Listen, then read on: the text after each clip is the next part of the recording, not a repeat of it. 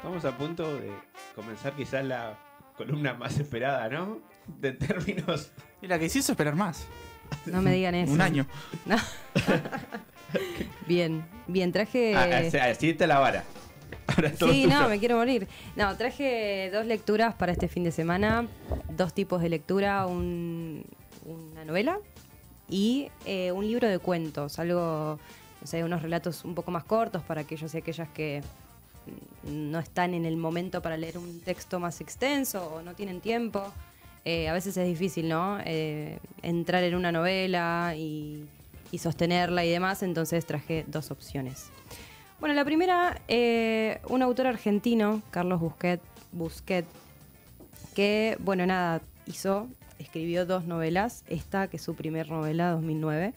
Después, 10 años después, hizo eh, otra más, pero, pero bueno, la que leí, la que me llegó fue esta, por eso la quiero traer acá. Me dijiste que, que la...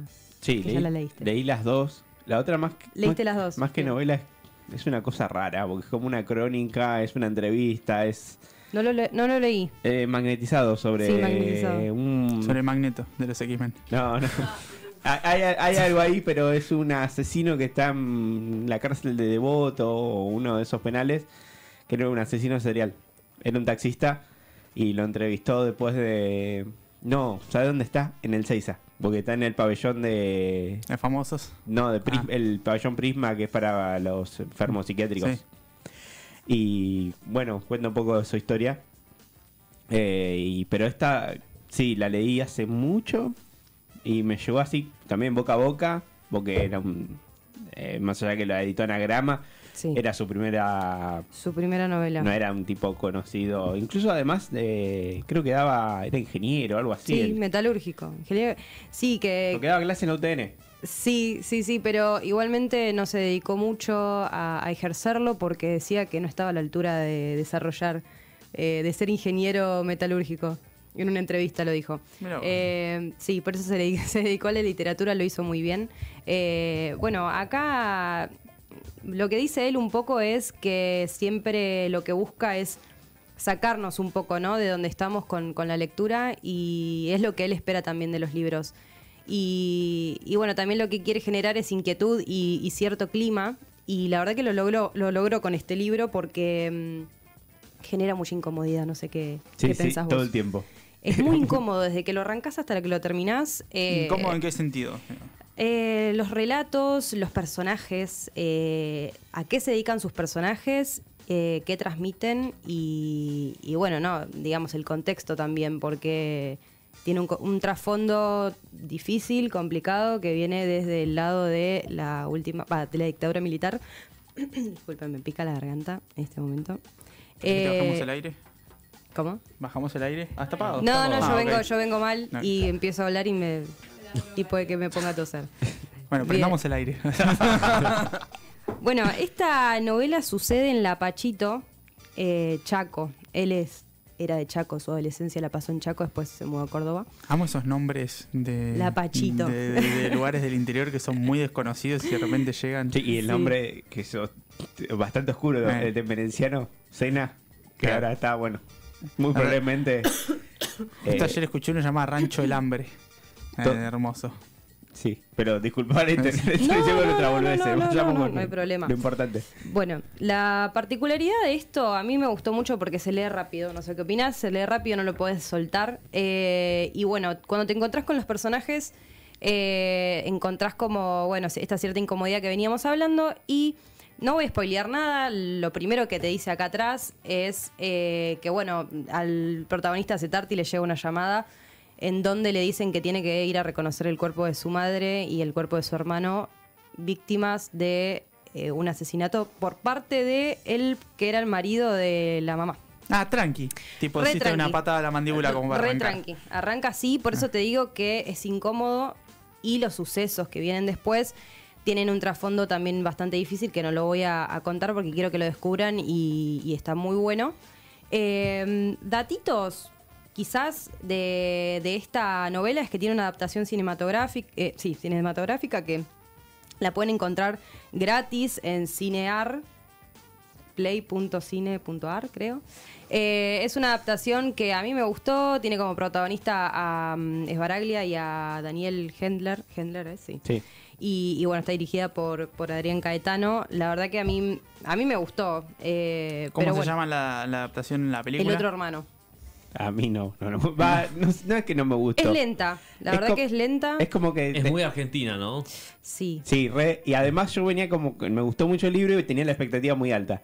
Y la Claro, vi bueno, y sí. dije, me. Bueno, pasa un poco eso. El tema es que el personaje que, interple- que interple- oh, bueno, interpreta es Baraglia, a mí me gustó mucho. Eh, y es interesante, la verdad, para ver. Primero recomiendo leer el libro y después eh, ir para el lado de la película porque... A mí me pasa lo mismo que me doy cuenta que por lo menos el cine o la producción nacional le va mejor o pega mejor cuando sale del registro que nosotros imaginamos que tiene el cine nacional. Sí, payo. No, la narrativa argentina tiene una narrativa muy eh, adaptada del cine europeo que es más tranquilo, más de transición, Por eso, mucho si se va un paisaje, poquito mucha... más hacia lo norteamericano, creo que Estamos educados con un cine norteamericano, por eso cuando entran cosas que no son de, de- de Hollywood nos es rara. eh, y por eso el cine surcoreano está pegando tanto ahora porque está más yankee. Y hay películas como El secreto de sus ojos que parecen más yankee que Argentina que por eso tienen tanto éxito. O sea, Claro. hay otro vértigo a la hora de contar y si el cine argentino muchas veces peca de eso de, de ser demasiado lento. Bien. Bueno, hay algo también en los personajes que el autor en una entrevista también nos cuenta que se siente identificado y de hecho los hizo un poco autorreferenciales porque dice que, que tienen mucha falta, tienen falta de iniciativa y, una conducta desmotivante y él te dice yo soy así, yo soy esto y, es interesante escucharlo porque vos cuando lees, es- cuando nada, transitas esos personajes, los querés sacudir y querés decir loco, ponele un, po- un poco de onda a la vida eh, o- y demás, pero, pero bueno, él se, se autodenomina así como desmotivado y, y con y, y con falta de iniciativa en su vida. Nada, son personajes que, Capaz con menos consumo de drogas. bueno, eh, Bueno, se la no pasan sé. fumando porro. Sí, eso por eso. Se la pasan fumando porro mirando Discovery Channel. Eh, Que no, sí. no es mal plan Sin ganas de para levantarse, sin ganas de levantarse. Sí, la verdad que es muy interesante. Transítenlo, eh, léanlo y se los recomiendo mucho. Anotado. Y también la película. Y la Adrián peli. Caetano no me desagrada tanto, tiene algunas cosas piolas, así que también anotada. Bien, bueno, después, nada, ¿continuamos? Sí, sí, Sí, sí, pasemos. Bien, Cuento ahora- dijiste, ¿no? Sí, cuentos. ¿A ustedes les gusta leer cuentos? Sí. Sí. Mm, no. Es que está bueno porque está bueno para momentos en los que no tenés tanto tiempo y terminan, digamos. Es como un relato que, que concluye, que, que, bueno, que termina una historia y no te comes 300 páginas, está bastante bueno. Así que nada, traigo en este caso a Willa Cutter, que es una autora estadounidense. Fue una autora estadounidense de finales del siglo XIX, pero comenzó en realidad su carrera de escritora eh, siglo XX. Por eso se la considera una, una gran escritora del siglo XX. Y lo que traigo acá en realidad es una, un, un rejunte de relatos que editó Mar Dulce, eh, con una traducción, de un argentino, Maximiliano Tomás, periodista y crítico literario. Eh, bueno, nada, cuentos hermosos, sensibles, eh, de la vida cotidiana que te encontrás. De repente vas leyendo los diálogos de los personajes y medio que te identificás, es como que toca temas como muy, eh, muy cotidianos y que te dejan pensando, que te dejan pensando un montón, que está haciendo un ruido medio extraño. Sí, creo que es el, la, la acople del Bien. cable. Pero sí, sí. Bien. Eh, Olivia se encarga de arreglarlo, obviamente. Sí, ¿no? Livia está frustrada. Está pegándole cabezazo a la, a la consola. Bueno, tiene una narrativa muy descriptiva de los lugares en donde suceden las cosas. Eh, es muy lindo eh, transitar esa, esa lectura y esas descripciones. Ella vivió mucho tiempo en el campo y también vivió en la ciudad, en Nueva York. Entonces se ve plasmado la vida del campo y la vida de la ciudad en cada uno de estos cuentos. Eh, son personajes que toman decisiones, son personajes que que, que le dan un giro a su vida y se van de la estructura y quieren algo más. Hay también eh, estos personajes pasan mucho por el concepto de qué es el fracaso y qué es el éxito.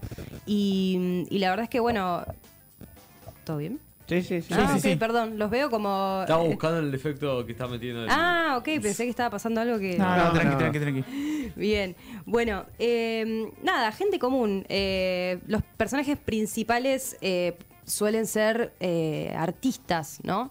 Ella pone como personajes siempre, por lo general, a eh, pintores, eh, cantantes. Ah, tipo, no hay un hilo conductor entre los protagonistas de los cuentos, No. tipo familiar o nada, simplemente gente al azar. No, pero te das cuenta cuando conoces la vida de ella que es bastante autorreferencial en muchas cosas y que hay mucho de ella eh, en esos cuentos, ¿no? De, de su vida, de, de su vida en el campo, de su vida en la ciudad, la descripción de la ciudad. Eh, me parece que hay un poco de ella y de lo que, de su punto de vista de, de cada lugar. Y bueno, son siete cuentos. Cada uno, uno mejor que el otro. La verdad que es, un, es una selección muy linda. ¿Ya salió así o lo compilaron acá? Lo en- compilaron. Ah. Lo compilaron porque son unos relatos, sí, sí, sí, sí. Y no está caro este libro. También lo traje porque hoy, últimamente la verdad que comprarse un libro es está complicado. El precio del Eh, papel en el último año y medio aumentó demasiado, es una locura. Sí, sí, sí. Y es difícil porque, a ver, eh, están, oscilan entre las 4 o 5 lucas y la verdad es que uno cuando va a la librería, por lo menos yo me quiero llevar eh, Mm. todo y termino gastando muchísima plata. Y este es un libro de, creo que 2.800, 3.000 pesos es plata, pero... Sí, la pero verdad- comparación de otros Pero libros. comparación de no. otro, yo creo que este, este de estar se fue, me parece. Pero y bueno. se murió además. Va, están los dos muertos, pero. Sí, no. Pero un argentino que se murió hace un par de años se te Es- sube el precio. un cero atrás. Sí, sí, sí. Claro, bueno, nada, es económico. En realidad, es- en esta eh, este editorial tiene, tiene libros bastante accesibles. eh, la recomiendo mucho, edita libros muy lindos. Eh, así que bueno, eso es lo que, lo que traigo para ¿Cómo este se fin de llama? semana. La belleza de aquellos años. Ah, ok, la belleza que se ha anotado. ¿Y cómo, cómo elegís los libros? ¿Te los recomiendan o vas a la librería y haces lo que he hecho muchas veces, que es juzgar al libro por su, por su portada y su descripción de atrás? Sí, sí, muchas Bueno, veces. lee la descripción. Porque No, no, obviamente, la que, sinopsis. que solamente ve la tapa. No, no, no, pero si, tipo, si, ya la, si ya la tapa el título y la sinopsis me enganchó, es como, venga. Este, sí, sí. Mira, me baso mucho en la crítica literaria argentina. Hay muchos referentes en esto, hablando de libros y guiando un poco la lectura. Yo a veces simplemente iba a la librería y, y- y agarraba por nombre, por autor, y de repente me daba cuenta que no era mi momento para leer eso, que solo lo estaba eligiendo porque el autor es importante y porque capaz hay algo de cómo no leíste a Borges o Ah, cómo claro. no empecé por ahí. Eh, hasta que me guiaron el camino estas personas que, se dedican a transmitir eh, lecturas. Y, ahí empecé. Y además recomendaciones de amigos. eh, mi madre, mi mamá es una gran lectora. Yo creo que leo mucho por, porque ella lee un montón y me lo inculcó desde muy chica. Se devora los libros y nos pasamos muchos, muchos títulos que, por lo general coincidimos mucho. Tenemos un gusto muy parecido. ¿Prestás libros? Sí, me encanta. Mientras afuera alguien se acaba de morir, Sí, se sí. acaba de romper la cabeza con Está, algo. bien, está abierto todavía la puerta del estudio. Está, sí, entra- sí. está entrando. Dale, dale un cierrecito a la, Ahí, a la puerta. Ahí está. Está entrando sangre por la puerta. Sí, sí. Con cosas que pasan al aire. Decías, sos de prestar libros. Sí, sí, Sí. me encanta. De hecho, presto, ahora eh, presté. En mi casa me armé como, como una biblioteca chiquita. Y cuando viene gente a casa, le llama la atención, dicen, che, ¿tenés algo para prestarme? Algo que, que me pueda llegar a gustar y por lo general se llevan algo.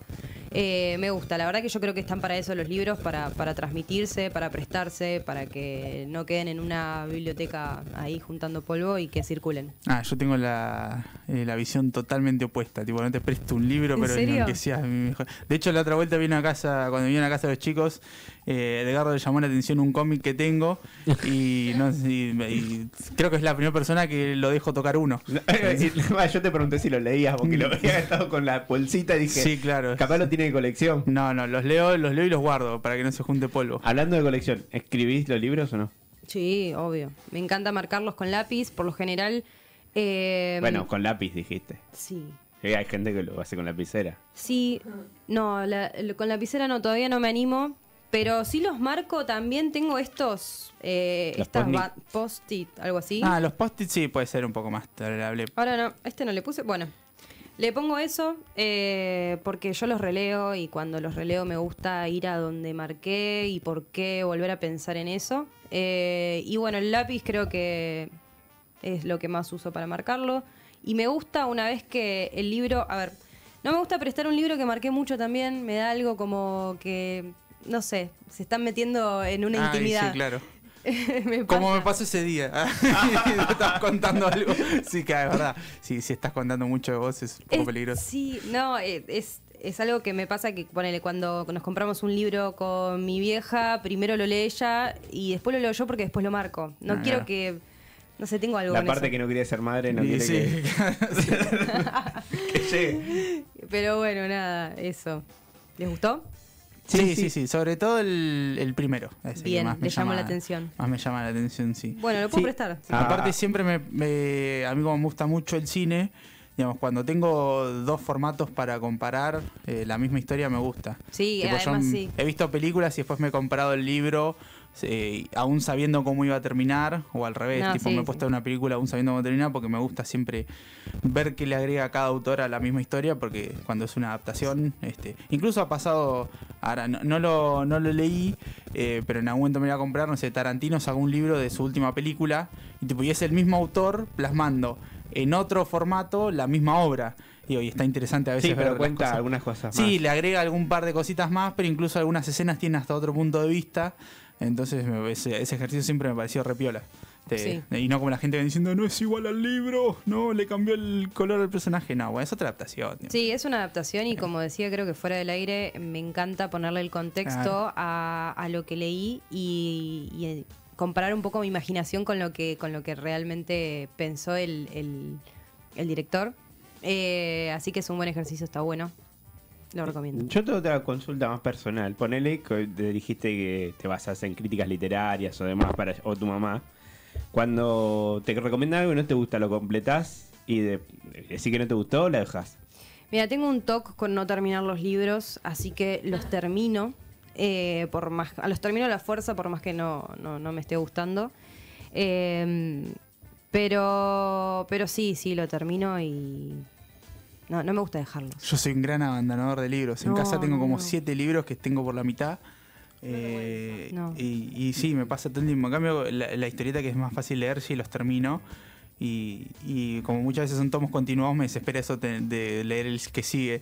Eh, pero libros tengo un montón que abandoné y que los tengo ahí con el señalador y todo, como diciendo, Claro. eh, No, yo los, retomame, yo los- retomame. yo los tengo que terminar sí o sí, pero también lo que me pasa es que leo muchos al mismo tiempo, entonces estoy con tres libros para acá y para allá y ¿por qué no terminas uno y arrancas otro? No, pero sí, la me- verdad que no encontré todavía La la, lectura respuesta. paralela me encanta, es como las series, tipo, si no estoy viendo tres series al mismo tiempo no soy yo. ¿No sos de leer PDF? No, no. Pe- Lo que a mí No, me- no te crees que sido ante los 40, ¿no? Porque- No, lo que a mí me pasa es que lo, lo- lo adapto al librito electrónico Ah, sí. porque si no, no puedo... Ah, pero tenés. Eh, va, el libro electrónico tenés. Sí, lo, lo adquirí más que nada por el tema de que no podía comprar tantos libros. Estaba en una situación económica Claro. que no- No, no- sí. es- difícil. Es que y- salvo que seas eh, Pérez Rianti, igual nadie puede comprar la cantidad. No. de- porque si sale 5, 6, 10 lucas cada libro y O que te lees uno cada manden 3, las 4 días. Claro, sí, o que te manden las Qué lindo, editoriales. qué lindo sería eso. No, pero bueno, en pandemia leí mucho en, en el libro electrónico. Está muy bueno. El tema es que no está bien descargar los libros de manera pirata. Sí, que no. Ah, esa es tu opinión. Acá nosotros Acá no fomentamos la piratería. Eh, la verdad es que me da un poco. eh, Lo hago igual, ¿no? Sí. Pero, pero no está tan bueno ir a buscar, por ejemplo, esto eh, descargado en PDF Sí, gratis. ya se murieron los dos. Sí. no, pero, pero le hacemos mal a, la edit- a la Si es un editorial. autor argentino, una editorial ar- No reciben regalías, ya está. Si es un autor argentino, una editorial argentina chiquita, eh, uno podría hacer el esfuerzo Sí. a Stephen King que le va a cambiar si te, No, si desde ya. el libro pasa, ¿no? desde ya. Los clásicos en realidad Ah. creo que ahora tienen como. eh, ya están eh, al Libre alcance de to- derechos, sí. sí. eh, libre de derechos. Pero bueno, nada. Eh, lo usé mucho en pandemia, me sirvió un montón porque ahorré demasiado con eso. eh, y ahora lo dejé. No, no, no conecté más con eso. Acá el conductor desde, desde el Ether pregunta si, si se debe comprar libros usados o marketplace y esas cosas. Sí, usados tengo Mm. muchísimos. Voy a la calle Corrientes, Ay, camino y me, traigo un montón. Desde Callao hasta el obelisco yo lo hago Sí. mil veces. A la, me- a la mesa de saldos, voy Sí, yo. yo también. Ahora menos que antes, pero por una época, sobre todo cuando trabajaba haciendo de cadetería, me acuerdo que iba y o sea, ganaba una luca al día y me gastaba 800 mangos en calle Corrientes. Sí. Era una, una enfermedad. Es que una tenía. perdición. Es Sí. muy lindo encontrar ediciones encontrás primeras ediciones, encontrás joyas muy baratas y tenés que buscar, tenés que detenerte y encontrás cosas muy lindas. Los clásicos están ahí, eh, todos mis clásicos son de calle Corrientes eh, y me encanta, es un, un lindo paseo. Incluso encontrás la- algunos dedicatorias. que no También. que no- Ah, no, hay mucho que dice María Laura primero B, esas hay un montón. No, Sí. yo, Un yo hablo más de autor Ah. dedicando un libro a alguien que parece no le gustó mucho y se lo vendió. Eh. No, marcados también. eh, pero sí, está, está muy bueno. Tengo libros que tienen las hojas amarillas y un olor a viejo increíble que me encanta porque tiene su magia también. A mí la hoja amarilla me la baja un poquito, pero porque me hace estornudar el olor, digo, me da alergia, entonces... Pero porque Sí. sos alérgico. Claro, Claro. entonces eso me, me tira para abajo. Cuando chupa humedad el libro, ¿viste? Eh. Se nota. Igual depende. pues, si son clásicos que lo conseguís edición de bolsillo. me- No, tengo me algunos, No me gustan las algunos. ediciones de bolsillo porque tienen la letra muy pequeña. Bueno, pero. Eh, está bueno porque son un poco más económicos, Sí. pero son, son chiquititos así y no están tan buenos. Pero también otro lugar eh, que me gusta mucho, eh, bueno, la Feria del Libro es, es una perdición, voy no sé cuántos días de la feria, dura dos semanas y voy todos los que puedo. Ahí también hay mucha oferta de libro usado y, y mucha oferta de 3 por 1500, que también sirve un montón para encontrarte con, con- con libros que, que no sé, que no sé, 3, 4 libros hoy en día llegan a las 20 lucas. Sí, Así que es bueno también más eso. también. Me acuerdo ayer justo que vino un compañero, llegó al trabajo, había pasado por Jenny y se había comprado cinco libros. Creo que dejó el aguinaldo ahí, más o menos. Y sí, sí, sí. Pero sí. también dio. No, le habían dado lo- los. como descuentos. Claro. Para, y empezó. ¿Quién comprará el libro? Y lo empezó a repartir. Yo también tenía. tuvo. Eh, yo también tenía descuentos de la Feria del Libro que te daban por, por haber comprado la entrada, eso estuvo bueno. Y nada, yo sigo pagando ¿No, todavía. ¿No usaste carnet de estudiante? Eh, Pasabas gratis. No, pero creo que los sábados no. Yo Ah, fui un día ah, sábado, verdad. también fui de semana. Creo de lunes a viernes es. Claro, sí, algo así. Bueno, nada, igual eh, el día que fui, día de semana, pagué justamente para que me den estos descuentos post Feria del Libro que podías canjear en cualquier librería adherida. Pero, pero bueno, nada, eh, la verdad es que mm, recomiendo mucho también comprar usado porque también tienen que circular y los libros y, y está bueno. Bueno, eh, repetimos las recomendaciones para Sí. fin de semana, dijiste, ¿no? Porque, bueno, Sí, la de Willa no, no- porque- no los cuentos, pero el de Busquete se lee en un tirón. Sí, Willa Cater, La belleza de aquellos años, también se lee en un tirón porque es, la verdad que es muy sencilla la lectura. Bajo este sol tremendo de Carlos Busquet, eh, también. Y la película se llamaba El otro hermano. El otro El hermano. otro hermano, que está en Cinear. Que Sí, según, gratuito. según nuestro conductor, es Baraglia es igual a Gastón Ibeiro. Es No. básicamente tu jefe, ¿no? ¿En serio dijo eso? Sí, no sé Bueno, qué. debe estar con fiebre todavía. Sí, entonces. la neumonía está haciendo estragos. ¿Está delirando, me parece? Un Bueno, poquito. Le, mandamos un saludo. ¿A quién? ¿A Gastón o a, A ambos. Gastón está, está de viaje en este momento. Sí, sí. Está en eh, Tucumán. Hoy hablé con él, me mandó un video. Pero no sé si estaba en Tucumán o en el sur, porque había un viento. Sí, no, está en Tucumán. eh, sí, había bien. Yo también me, man- me habrá mandado el mismo video. Lo ¿En el reenvió. hotel? Sí. Sí. hermoso. Hermoso hotel en donde se están hospedando. Así que nada, espero que la pasen muy lindo. Sí, Uñoqui, el estado que se fue cuando tenía que laburar y. Y la tuve que cubrir yo. ¿Ve? Tuve que ponerme el día al hombro. eh, un viernes encima que uno tiene muy pocas ganas de laburar. Así está el país. Después se quejan cuando lo llaman ñoquis. bueno, ah, la segunda visita de Agus Parada, esperemos que pronto vuelva. Gracias. Me Sin... encantaría volver. Sí, antes del 2024. Además, hay que ver si llegamos con país para esa instancia.